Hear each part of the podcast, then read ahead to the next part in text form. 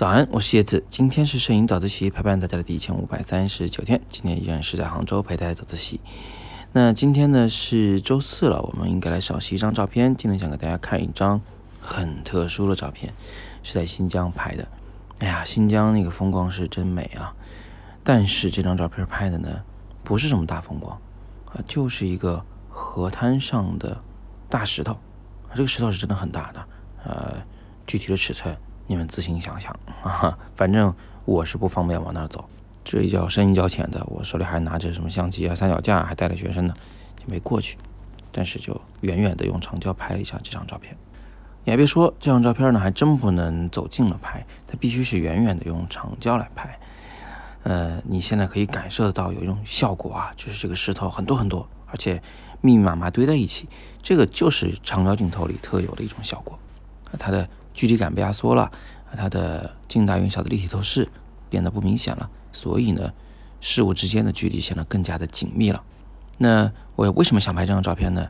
其实就是因为那两个石头上长了青苔，远远的我就看见它们了。嗯，所有的石头上呢，就属这两个石头的青苔最绿、最漂亮，而且这个时候很幸运，光线呢是一个逆光。嗯，怎么看它是逆光不是逆光呢？呃，你可以看看这些石头们啊，冲着相机的这个方向，大体都是深色的部分，都是阴影面，就是阳光没有照到的地方。呃，有人说这里肯定没有阳光，这是不打紧不打紧啊。也，没有阳光有天光，对不对？就是那个天空的光啊，它从后边来。呃，也就是说这个石头上边呢，当时应该是有些树啊什么的做遮挡，光线大体都是从远处来的啊，所以他们这是逆光。呃，那这些逆光呢，给每一个石头都形成了一个轮廓光。嗯，远处的石头，你看看是不是都是顶上有一条小白线啊，一条亮线，对不对？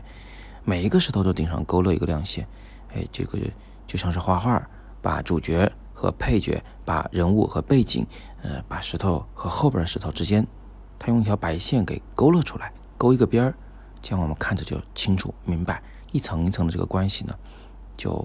非常的清晰明了啊，所以这个轮廓光是非常好看的，而且这个轮廓光啊，它刚好形成了一个很漂亮的色彩。嗯，我们说逆光的时候啊，呃，只要是半透明的事物都会变得更透明，尤其是像植物这样的东西，它这个叶片啊，逆光的时候会变得更透明。青苔也是一样的，它青苔无非就是小小的叶片嘛，对不对？远远的这些颜色连成片，最后就变成一个黄色的勾边。非常非常的好看啊！我觉得这张照片是一种小景，你估计不是每个人都喜欢，但是我自己很喜欢。它是在硬邦邦的石头上提供了一种软绵绵的质感，它是在灰黑色的底上提供了一抹生机。嗯，我喜欢这样做，就我喜欢先把画面搞得比较凝重压抑，然后给你一抹亮光。这个其实是在我昨天的早自习里面刚好有跟大家讲过，对吧？一灯能破千年暗。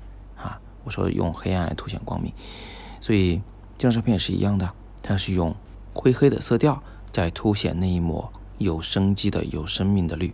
那昨天早自习后方还有一个同学在问，说那个窗口流出来啊，让我们看见那块特别明亮，那到底是泄气了呢，还是透气了呢？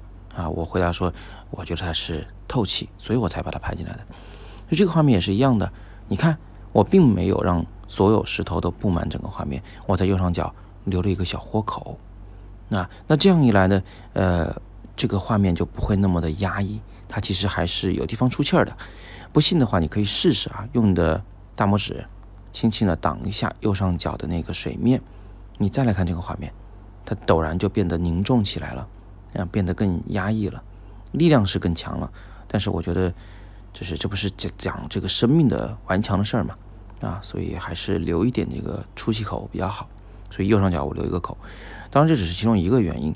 比如说呢，这个画面呃几乎都是在一个深色的呃一个亮度下，嗯，如果我不给一点特别明亮的事物放在构图里的话，它的对比度拉不开，整个画面会显得太沉闷。呃，所以我要右上角是为了要那点白跟这些黑形成很大的对比度。另外呢。